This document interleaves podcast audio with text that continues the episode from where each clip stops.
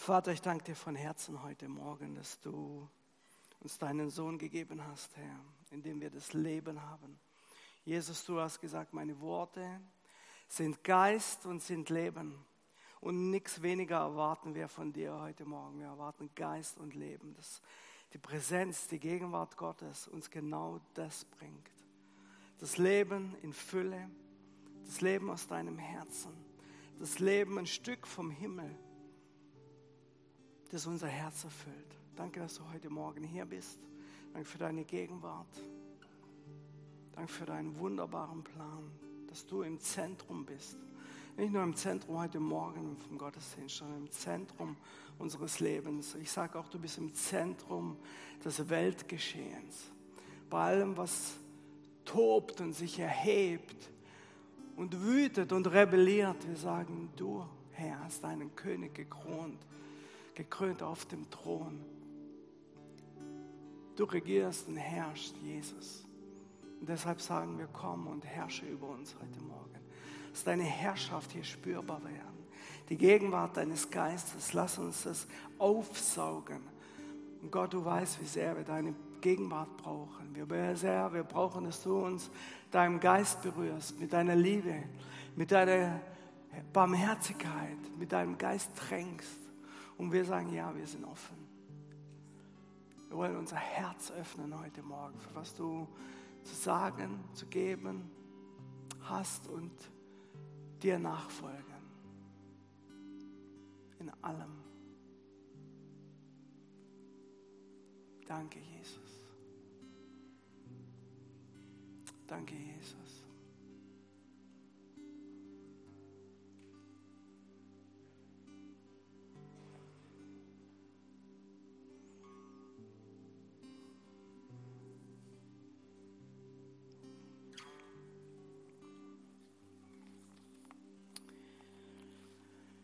Ja, schönen guten Morgen zusammen, ihr Lieben. Schön euch zu sehen. Bitte? Okay, äh, zwei Cheeseburger noch. Nee, äh, vielen Dank. vielen Dank. Vielleicht nachher nochmal. Also, ihr könnt gern. Ihr könnt natürlich auch bleiben. Okay. Dankeschön. äh, ja, also, schönen guten Morgen nochmal. Schön euch zu sehen. Ich hoffe, ihr habt, hattet. Äh, schöne, schöne Osternzeit, letztes, äh, letztes Wochenende. Silja und ich waren ja unterwegs und äh, wir hatten eine richtig gute Zeit. Und äh, ich weiß nicht, wie es euch geht, man merkt, dass Dinge sich verändern. Klar, es wird Frühling, das auch. Aber äh, man spürt auch, dass das Neues entsteht. Und äh, welche Zeit ist besser dafür als diese, als diese Zeit, wo wir die Auferstehung feiern, wo wir genau unser, äh, unser Augenmerk darauf legen, was Jesus äh, gemacht, gelassen und dann Neues geschaffen hat. Äh, ich glaube übrigens auch, falls hier äh, VfB-Fans im Raum sind, dass sich das so weit ausstreckt, dass es sogar den VfB berührt, wie wir gestern gesehen haben. Ich meine, drei Tore in einem Spiel, wann gab es das das letzte Mal? Sollte wir, also falls du Fan bist, äh, und jetzt immer, ja, spätestens jetzt sollte man glauben, es gibt doch einen Gott, sogar der VfB. Naja, okay. Gut. Ich darf also heute, hm, ich darf heute ähm, das ähm, Lukas abschließen. Sag mal, kann man die Dinger hier ausmachen? Das blendet wahnsinnig. Geht das? Geht das? Diese Lichter hier, diese Scheinwerfer? Nee, geht nicht. Gut. Ja, ist so. Ne? Atomkraftwerke werden ausgeknipst, aber bei uns wird, wir lassen das Licht an. Das ist schon gut so. Das ist ein Zeichen von Hoffnung. Ähm, also ich darf heute das Lukas-Evangelium äh, abschließen. Und äh, ich weiß nicht, wie das für euch war, aber für mich war das wirklich äh, sehr stark, sehr bereichernd, äh, eine gute, richtig gute Zeit über die ganze ähm, Dinge zu schauen und aufzunehmen, was Jesus in Lukas gemacht hat, wie er dargestellt wird, wie er sich äh, für, für Kranke einsetzt, für Schwache, für Arme. Eine große Betonung im Lukas-Evangelium liegt darauf, dass Jesus äh, den Armen, die Armen berührt und sehr, sehr viel investiert und äh, in die Randgruppen. Spricht und geht zu Leuten, zu denen sonst keiner geht. Er spricht auch von äh, verlorenen Dingen, ja, verlorene Münze, verlorenes Schaf, verlorener Sohn. Äh, und, und, und all diese Dinge kommen, kommen vor in Lukas. Und heute darf ich äh, über, die, über die Hoffnung sprechen, die, die Jesus gibt, über die Hoffnung. Ich habe einfach mal gedacht, wir fangen damit an, was die Bibel so allgemein über Hoffnung sagt und äh, gehen dann nachher in Lukas rein. Gut, äh, also in Römer 4, ich denke mal, das ist das, so ziemlich das Beste, was ich gefunden habe über, über Hoffnung.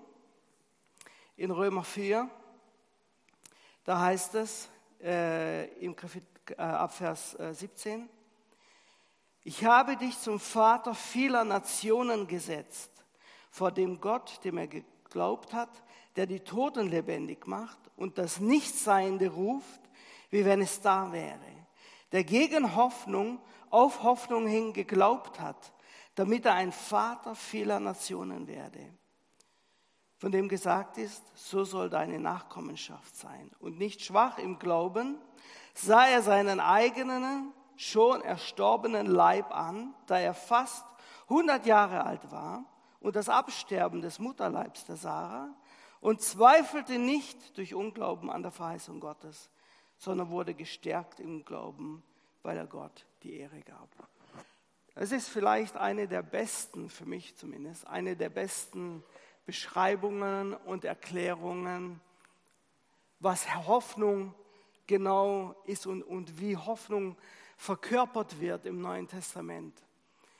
Ich liebe diesen Satz, er sah seinen eigenen erstorbenen Leib an. Ich habe ihm gedacht, er sei nicht an. Aber hier geht es natürlich um Abraham, der hundertjährig, ich weiß nicht vom Spiegel oder nicht, sich anschaut und sagt, nee, das, nee, da passiert, nee.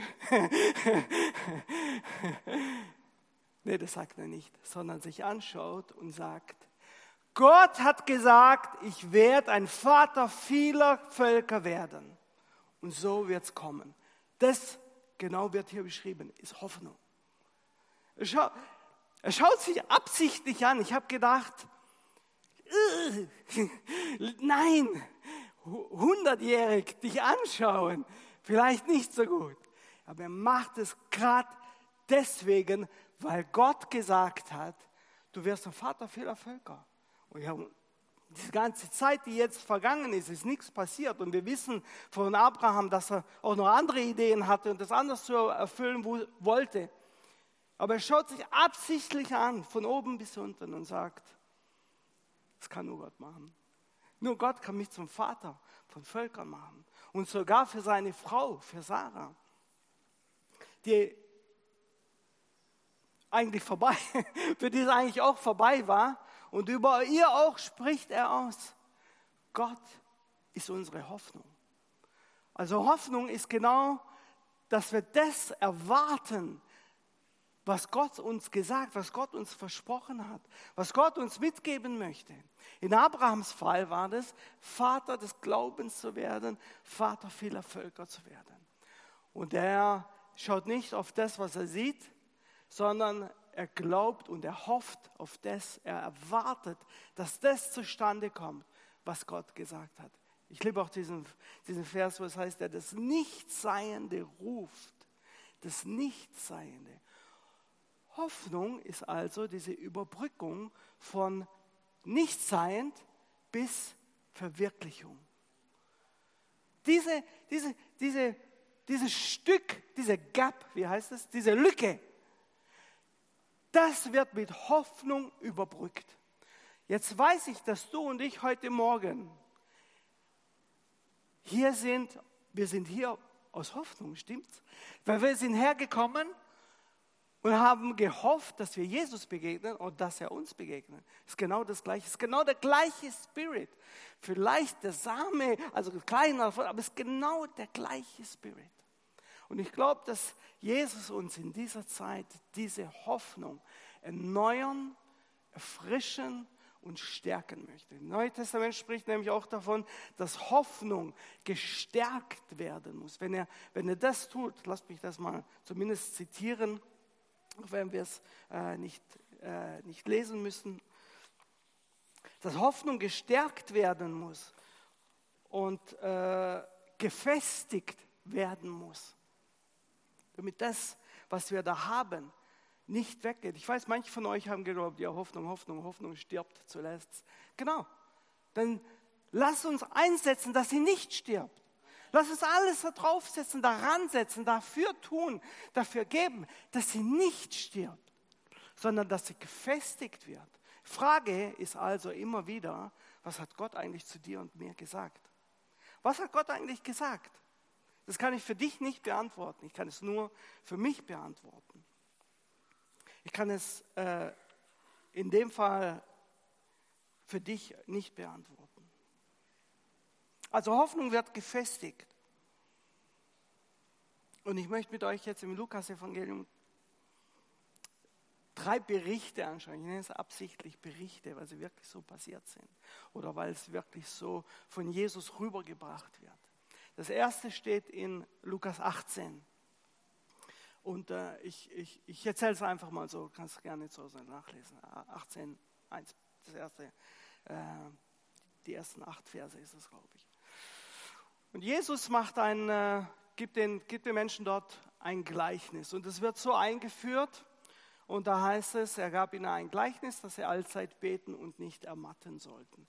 Und so viel ich weiß und rausgefunden habe, ist das das einzige Gleichnis oder in dem Kapitel das einzige Mal, das so erklärt wird, das so eingeführt wird. Also eigentlich sind Gleichnisse ja im Neuen Testament äh, Erzählungen aus dem Alltag, Bilder, bildhafte Sprache, die nicht unbedingt so geschehen ist. Also letzten Sonntag habt ihr über äh, den verlorenen Sohn, das ist aus dem All oder die verlorene, das verlorene Schaf, das war aus dem Alltag dieser, dieser Menschen dort. Das ist, das passiert, das passiert jeden Tag, stimmt? Man verliert einen Sohn.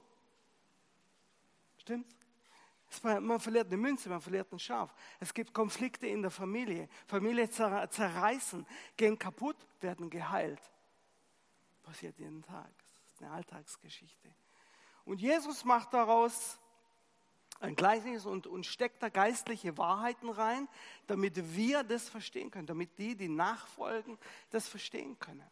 Und äh, da in diesem Kapitel 18 geht es also um diese Frau, wird es so eingeleitet, so als Erklärung, der erste Vers ist eine Erklärung, das gibt es meines Wissens nur einmal, eben in diesem Kapitel. Und da ist die Erklärung, Hör mal, von diesem Gleichnis jetzt sollst du Folgendes lernen. Hör nicht auf zu beten und werd nicht matt. Also hör nicht auf. Ich dachte früher immer, dass man so den ganzen Tag von 0 Uhr bis 23.59 Uhr, aber ich glaube, das ist da gar nicht gemeint, sondern dass man seine Hoffnung auf Gebetserhörung nicht aufgibt. Ich glaube, das ist gemeint. Auf jeden Fall Folgendes erzählt er und äh, äh, sagt er in, in dieser Bildsprache. Eine Frau, eine Witwe übrigens, also jemand, auch eine Rand, damals eine Randgruppe, jemand aus der Randgruppe, jemand, der auch ähm, als minderwertig nicht, die gleiche, nicht den gleichen Wert dargestellt hat. Ja, das war einfach damals so. Und, äh, und, und, der sagt, sie, sie kämpft um ihr Recht bei einem, bei einem Mann, bei einem Richter. Ja, Im Deutschen heißt es da, wird es überschrieben mit der ungerechte Richter. Aber eigentlich geht es in diesem Kapitel gar nicht um den ungerechten Richter, sondern Jesus sagt, dass diese Frau so lange bei diesem Mann, bei diesem ungerechten, ungerechte, Betonung liegt auf ungerecht, ungerechten Richter, äh, sich meldet und anklopft und, und fordert, bis sie ihr Recht bekommt. Und jetzt passiert Folgendes. Jesus dreht dieses Negativbeispiel in etwas Positives und sagt, sollte Gott nicht also genau das Gegenteil machen. Wenn jemand, der ungerecht ist, unfair, nicht mal an Gott glaubt, steht explizit da drin, nicht mal an Gott glaubt, ihr sollte der, sollte dann Gott nicht, wenn schon der Ungerechte sich irgendwann erweichen lässt, sollte Gott nicht auf deine Gebete hören. Und das Einzige, was einem bleibt, da ist, ja, stimmt, stimmt, sollte er. Und damit zeigt er auf den Charakter Gottes und er sagt, leg deine Hoffnung, investier deine Hoffnung in den Charakter Gottes, weil der so viel gerechter ist als der ungerechte Richter und so viel besser und sich nicht lange bitten lässt. Und damit äh, erweckt der Hoffnung in dein Gebetsleben. So, ich glaube, du und ich, wir sollten uns neu überlegen, nicht wie oft und wie viel bete ich, sondern wer ist Gott? Und wird er meine Hoffnung erfüllen? Ist kein ungerechter Richter, sondern er ist jemand, der gerne unsere Gebete erhört. Und wenn ich weiß, dass das so ist, dann habe ich eine ganz andere Hoffnung. Dann habe ich eine ganz andere Motivation zu sagen, Gott, das ist mein Recht, mein Gebet ist mein Recht. Mein Gebet resultiert in, in, in, der, in der Verwirklichung meines Rechts. Und ich glaube, dass Gott in dieser Zeit, wo Dinge neu angeknipst werden, oder alte Dinge werden ausgeknipst wie Atomkraftwerke, Dinge neu eingeknipst werden, möchte, dass wir unsere Hoffnung in unsere Gebete neu anknipsen, neu einschalten, weil er nicht lange zu, zu, zu beflehen, zu beknien ist, sondern ein gerechter Richter, der gerne gibt. Das ist die Hoffnung, die Jesus gibt. Er sagt, leg deine Hoffnung in dein Gebetsleben. Du sagst, ja, aber das ist tot. Dazu kommen wir noch. Dazu kommen wir noch. Ein anderes Beispiel ist äh, gerade ein Kapitel weiter. Das sollten wir vielleicht lesen, weil ich das äh, sehr mag und das haben wir, wurde hier auch schon öfter, äh, wie soll man sagen, gepredigt auf jeden Fall. Ja. Äh, das steht in Lukas 19. Jetzt äh, muss ich das mal ausziehen, sonst äh, sehe ich nichts. Geht es euch gut? Seid ihr noch da? Seid ihr noch? Ja, okay. Gut. Hoffe ich doch. Gut, also in Lukas 19 geht es äh, um diesen Mann, der wird ein, äh, heißt Zachäus, ist äh, vom Beruf Oberzöllner. Das heißt, er hat eine wichtige Position in der Gesellschaft und er hat auch mh, hm, das, was man ja, ist eigentlich ein Mafiosi, eigentlich ist er ein Verbrecher, eigentlich ist er, nennen wir es beim Namen, weil er hat die Macht, die Menschen auszunehmen und das macht er auch. Das macht er. Das macht er. er kann es machen und er macht es. Eines Tages passiert was ganz Seltsames. Dieser kleine Mann muss irgendwie einiges von Jesus gehört haben. Der Jesus ist dorthin gegangen, hat diese Leute geheilt. Der ist dahin gegangen, hat dem vergeben vergeben. Ich persönlich glaube, dass genau das einen angesprochen hat. Wisst ihr, als ich auf der Suche war, hat mich angesprochen, dass es möglich ist, zu Gott umzukehren. Das habe ich vorher nicht geglaubt. Das ist so einfach, oder? Das ist so eine einfache Wahrheit. Das ist möglich, umzukehren und zu sagen, ich lebe nicht mehr so, sondern ich glaube jetzt an Gott. Ich weiß, das hört sich nicht so dramatisch an. Ich war nicht in Drogen und ich habe keinen Engel vom Himmel gesehen. Ich habe einfach der Logik geglaubt. Ich habe einfach der Logik geglaubt, von der ich eigentlich vorher gedacht habe, nee, das gibt's nicht. Und ich glaube, dass Zachäus auch sowas gehört hat. Sonst hätte er sich nicht, er hat sich selbst aufgemacht und ähm, ist auf diesen Baum gestiegen und wollte, hatte dieses Verlangen, Jesus zu sehen. Das nennt man Hoffnung auch hatte das Verlangen dessen zu sehen, von dem er da gehört hat, dass er Übernatürliches tut und dass er total aus der Reihe äh, Wahrheiten lehrt, dass er Menschen vergibt und dass er Hoffnung gibt. Und was, was mich beeindruckt, ist, dass ein Mensch, der so viel Macht hat, über andere Menschen, auch finanzielle Macht, auch kriminelle Macht und Energie, der sehnt sich trotzdem nach Hoffnung der sehnt sich trotzdem, oder vielleicht ist es gerade deshalb, nach Leben. Der sehnt sich trotzdem nach dem Wahren. Versteht ihr, wir schauen nach außen auf Kriminelle, auf Mafiosi oder wie wir sie nennen wollen und denken, die, die haben alles. sind genauso Menschen wie du und ich. Die sehen sich nach Hoffnung. Sehen sich nach Hoffnung. Und er geht und alles, was er tun kann, das tut er, macht sich sogar lächerlich, indem er auf den Baum steigt. Und, äh, und Jesus belohnt es, bleibt bei ihm stehen und sagt, ich, heute komme ich zu dir. Heute bist du dran, das ist dein Tag. Kennt ihr die Show? Gab es mal eine Show von Benny Hinn? This is your day. Anyway, ist mir gerade so eingefallen. Das ist dein Tag. Und, äh, und äh, Zachäus und er, offensichtlich passiert was mit ihm. Denn äh, sie essen zusammen, sie leben zusammen, sie, also sie, sie verbringen Zeit zusammen, ist was ich meine. Und dann, das möchte ich mal kurz lesen hier. Und Zachäus stand auf, sprach zu dem Herrn, Herr, die Hälfte meiner Güter habe ich den Armen gegeben. Und wenn ich jemand etwas durch falsche Anklage genommen habe, so habe ich es erstattet vierfach. Jesus aber sprach, heute ist diesem Haus Heil widerfahren. Ich muss lachen, weil er zugibt, dass er jemanden durch falsche Anklage, also durch Betrug, er war ein Lügner und Betrüger. Der war so tief in der Dunkelheit verstrickt, so korrupt. Aber etwas ist passiert. Da ist was passiert in dieser, ich, eben, ich glaube, dass es schon vorher war, als er von Jesus gehört, spätestens als Jesus in sein Leben kommt, merkt er und spürt er, ich werde, ich muss alles verändern. Was mir gefällt, niemand sagt ihm, also jetzt musst du klar Schiff machen, okay? Jetzt wirst du, äh, jetzt gehst du da in diese Gemeinde, in diese Kirche, jetzt musst du ein guter Christ werden und jetzt musst du da, da, da, da, da. sondern es kommt aus ihm raus. Ich glaube, das ist Hoffnung, lebendige Hoffnung, die Jesus ihm gegeben hat. Ich glaube, dass diese Hoffnung zur Transformation, möchte ich das mal nennen, zur Veränderung, ist genau das, was du und ich noch brauchen. Weil du sagst, ich bin schon so lange unterwegs oder ich kenne Jesus noch gar nicht. Es gibt immer Hoffnung zur Transformation. Als ich, äh, als ich noch Kind war, äh, ich hatte einen, einen, einen, Verwandten in Italien und der war, der war Alkoholiker. Aber nicht nur, sondern alles, was das mit sich bringt. Der war auch gewalttätig, der war alles Mögliche. So das Paket ist halt da dabei.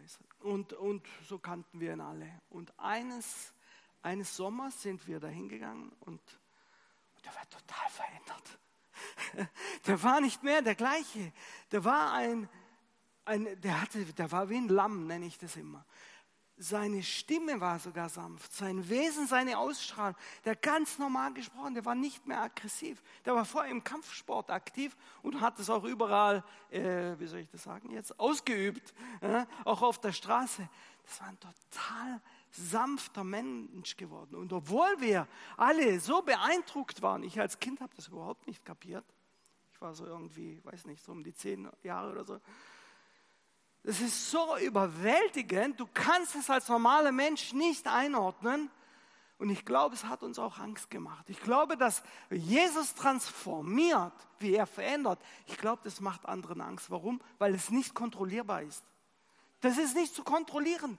Was Gott in, in deinem Leben machen kann, noch machen wird, was Gott in seinem Leben gemacht hat von meinen Verwandten, das ist nicht zu kontrollieren. Man findet es gut, ja, äh, ist schon schön, dass sie jetzt äh, äh, die lockeren Schrauben wieder festgezogen hat. Aber eigentlich haben Menschen Angst davor, weil es nicht kontrollierbar ist.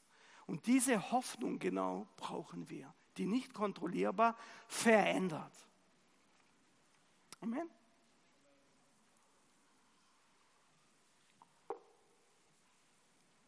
So, Jesus hat ihn total verändert. Die Hoffnung auf Transformation kommt durch ihn. Die Hoffnung auf etwas ganz Neues kommt durch ihn, durch wer er ist und was er gesagt hat. Ich wäre gern dabei gewesen, hätte gewusst, was, was er noch alles zu Zachäus gesagt hat. Ich glaube, sein, sein, Lebens, sein Lebensruf ist in Erfüllung gegangen, denn der Name Zachäus bedeutet rein. Und ich glaube, es ist genau das, was viele von uns, was eigentlich jeder Mensch möchte. Er möchte rein sein. möchte rein sein. Wenn du auch mit Menschen auf der äh, Straße, wenn man mit Menschen, die spricht, die, die, die wirklich, ich kannte mal jemanden, der wirklich in Drogen verstrickt war, und der Verlangen dieser Person ist rein zu sein, ein reines Leben zu führen. Ist es nicht verrückt? Es ist ganz menschlich. Und Jesus erfüllt diese Hoffnung. In übernatürlicher Art und Weise.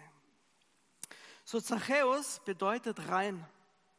Und, ähm, und das, was er, was er sich immer gewünscht hat was, was unter der ganzen perversen oder pervertierten, sorry, pervertierten Lebensart äh, passiert ist, nämlich genau das Gegenteil, hat Jesus verwandelt in das, wozu er eigentlich berufen war, nämlich in einen reinen Menschen und Nachfolger, der wieder gut macht, der ganz offen bekennt, ja, die habe ich betrogen und jetzt bin ich umgekehrt, wegen der Hoffnung, die in mir lebt. Ich möchte auch zum letzten äh, Bericht kommen und äh, oder Darstellung. Das steht äh, ganz am Ende dann in Lukas im Kapitel 22, äh, nee, sorry, 24 ist das. Wir haben also die Hoffnung auf Gebetserhörung. Wir haben die Hoffnung auf Transformation, die Jesus gibt. Und hier jetzt im letzten Kapitel sehen wir, äh, und ich weiß, dass, das, ist, das habt ihr wahrscheinlich auch schon letzten Sonntag behandelt, äh, aber es gibt einfach so viel Hoffnung, ich möchte es noch mal lesen. Im Kapitel 24 steht es. Am ersten Tag der Woche, ganz früh, kamen diese Frauen zum Grab mit wohlriechenden Ölen, die sie bereitet haben. Sie fanden aber den Stein von der Gruft weggewälzt und als sie hineingingen, fanden sie den Leib Jesu nicht. Und es geschah, als sie darüber in Verlegenheit waren, siehe, standen zwei Männer in strahlendem Gewand vor ihnen. Sie aber mit Furcht erfüllt waren, das Gesicht zur Erde neigten, sprachen sie zu ihnen, was sucht ihr den Lebenden bei den Toten? Er ist nicht da, er ist auferstanden. Ich glaube, dass Jesus uns auch die Hoffnung auf Auferstehung wiederherstellt. Ich meine nicht für den VfB, ich meine nicht äh, für Jesus ist auferstanden. Dafür, für seine Auferstehung brauche ich keine Hoffnung mehr. Ich brauche aber Hoffnung für die Auferstehung in meinem Leben. Das Neue Testament sagt, die gleiche Kraft, die Jesus Christus von den Toten auferweckt hat, wirkt in euch. Ist es nicht mind-blowing? Ist es nicht, ist es nicht gewaltig? Die gleiche Kraft wirkt in euch. Und ich glaube, dass die Frauen, die da vor dem Grab standen und erstmal reingehen mussten ins Grab, ich glaube, in dem Moment haben sie begriffen, ja stimmt, davon hat er immer erzählt. Wir haben es wahrscheinlich nicht so richtig geglaubt. Und dann kommt diese befreiende Wahrheit. Er ist nicht da, er ist auferstanden. Ihr Lieben, viele Dinge sind in dieser Zeit nicht mehr da für dich und für mich. Stimmt's? Weil es weitergeht. Sei es in, mit der Wohnung, die jetzt gekündigt wurde. Peter hat mir vorhin eine witzige Geschichte erzählt. Sei es mit Beziehungen oder Familienkonflikte, die in einer Art und Weise zerbrechen, dass man sagt, hier kann es nicht mehr so weiter. Es kann nur mit Auferstehung weitergehen. Sei es mit Kirchen und Gemeinden, die ja, sind wir ehrlich, in gewisser Weise sterben. Manche Dinge sterben ab. Er ist nicht mehr da. Er ist auferstanden. Das heißt nicht, dass wir alles hinwerfen sollen, sondern es heißt, dass wir da drin, in dieser Situation, die Auferstehung suchen und glauben sollen. Ich war mal vor ein paar Jahren mit äh, einem Freund bei, einem, bei einer großen Firma beschäftigt und wir hatten große Hoffnungen. Ähm, was, was da entwickelt, was da gemacht wird. In jeder Hinsicht, ja, äh, professionell, beruflich, aber auch äh, Menschen zu erreichen. Ja, das Ganze ging sehr jäh und sehr äh, dramatisch, äh, unfreundlich zu Ende, mit vielen Lügen, Intrigen und so weiter und so fort. Und ich erspare uns allen die Details. Als ich dann zu Hause war, habe ich gedacht, wow, Gott, was war das? was war das? Muss das sein? Ich habe ernsthaft, äh, ich habe ernsthaft gebetet und Gott gesucht. Und damals habe ich genau diesen Vers hier bekommen. Er ist nicht mehr hier. Er ist auferstanden. Und ich habe gedacht, wow, das ist super. Was heißt das? Ich meine, ich habe gerade meinen Job verloren, in dem ich so viel gesehen und geglaubt habe. Und jetzt, und je mehr ich mich damit beschäftigt habe, desto mehr habe ich verstanden, das ist zu Ende gegangen. Das war gut. Aber jetzt ist er auferstanden. Such das Wirken und die Gegenwart Jesu in dem Neuen. Die Jünger waren bis dahin ganz easy mit Jesus zusammen. Jüngerschaft war eine andere Sache. Danach, nach diesem offenen Grab, ging Jüngerschaft weiter, aber anders in Auferstehungskraft. Das war vorher nicht der Fall. Erst da, erst jetzt. Und ich glaube, dass Jesus uns Hoffnung zur Auferstehung heute geben und wiederherstellen möchte, weil diese Dinge, wo du glaubst, die dich ärgern, schau mal hin, die sind tot. Weil er ist nicht mehr da. Er ist auferstanden. Und es geht in neuem Leben, sagt der Römerbrief, in Neuheit des Lebens wandeln, in neuem Leben weiter. Geht es da um deine Finanzen? Geht es da um deinen Beruf, um deine Familie, um deine Hoffnung überall, wo du Jesus da drin gesehen hast, in all diesen Dingen? die vielleicht jetzt tot sind, er ist nicht mehr da. Aber er ist auferstanden. Das ist die beste Nachricht, dass es in neuem Leben weitergeht.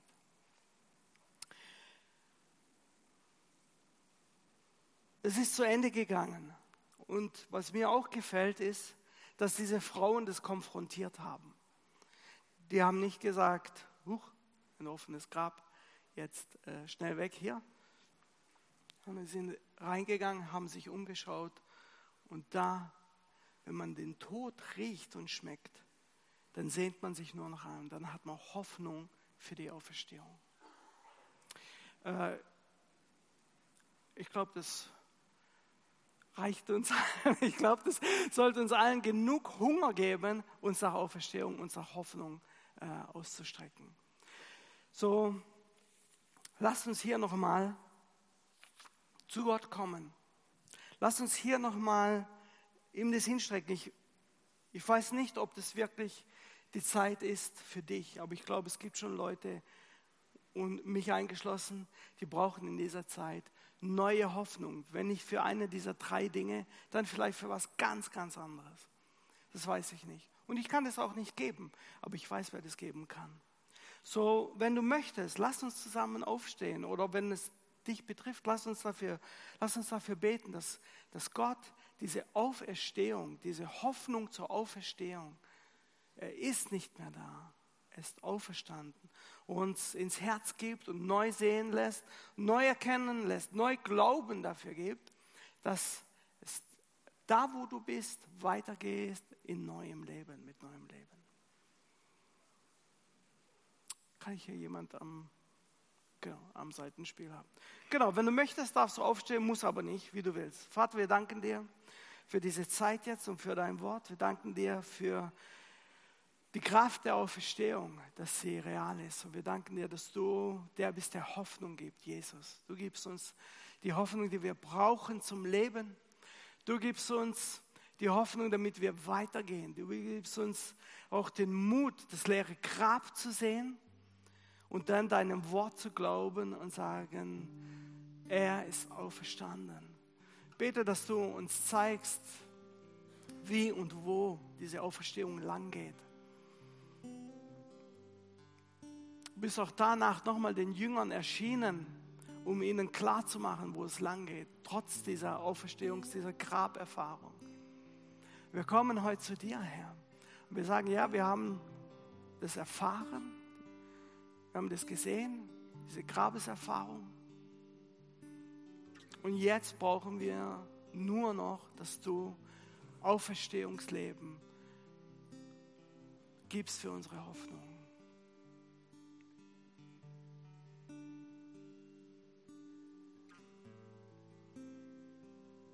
Danke, Jesus. Danke, Jesus.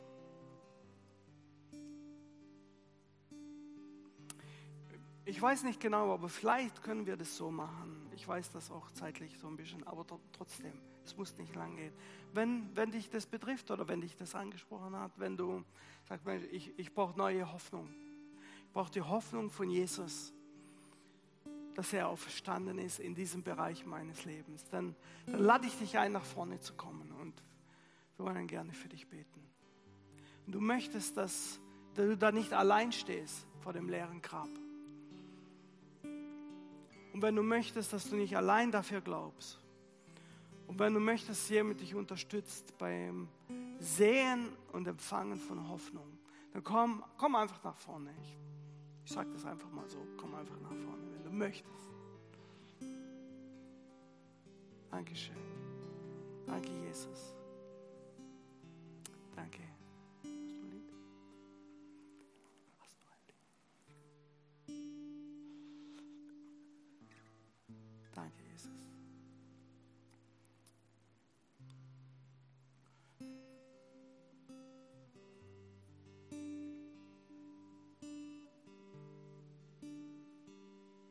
Jesus schenkt dir neue Hoffnung heute.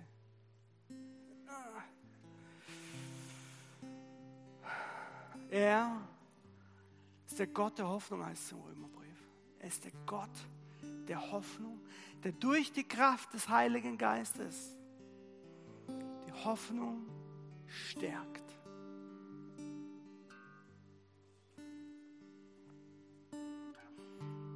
Danke, Vater siehst jeden, Vater, der hier nach vorne gekommen ist. Und ich verbinde meinen Glauben mit jedem Einzelnen.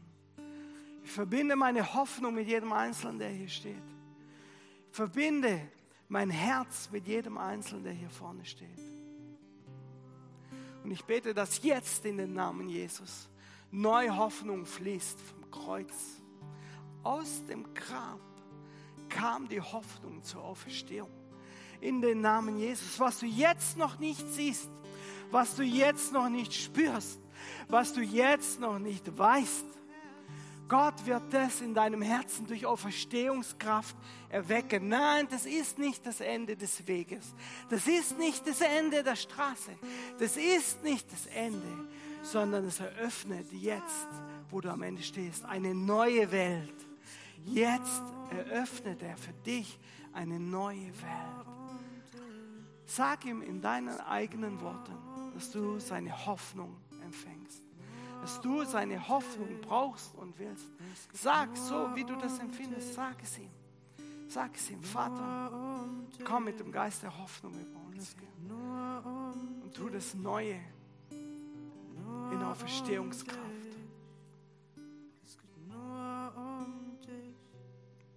Danke, Jesus. Danke, Jesus. Danke, Jesus. Neue Hoffnung, neue Hoffnung, neues Leben. Neue Hoffnung, neues Leben. Neue Hoffnung. Bete, dass du neue Hoffnung empfängst. Bete, dass du Hoffnung zur Auferstehung empfängst. Das Grab, der Stein ist weggerollt. Das Grab ist offen. Er ist nicht mehr hier. Er ist auferstanden in deinem Leben. In den Namen Jesus. Ist nicht mehr hier.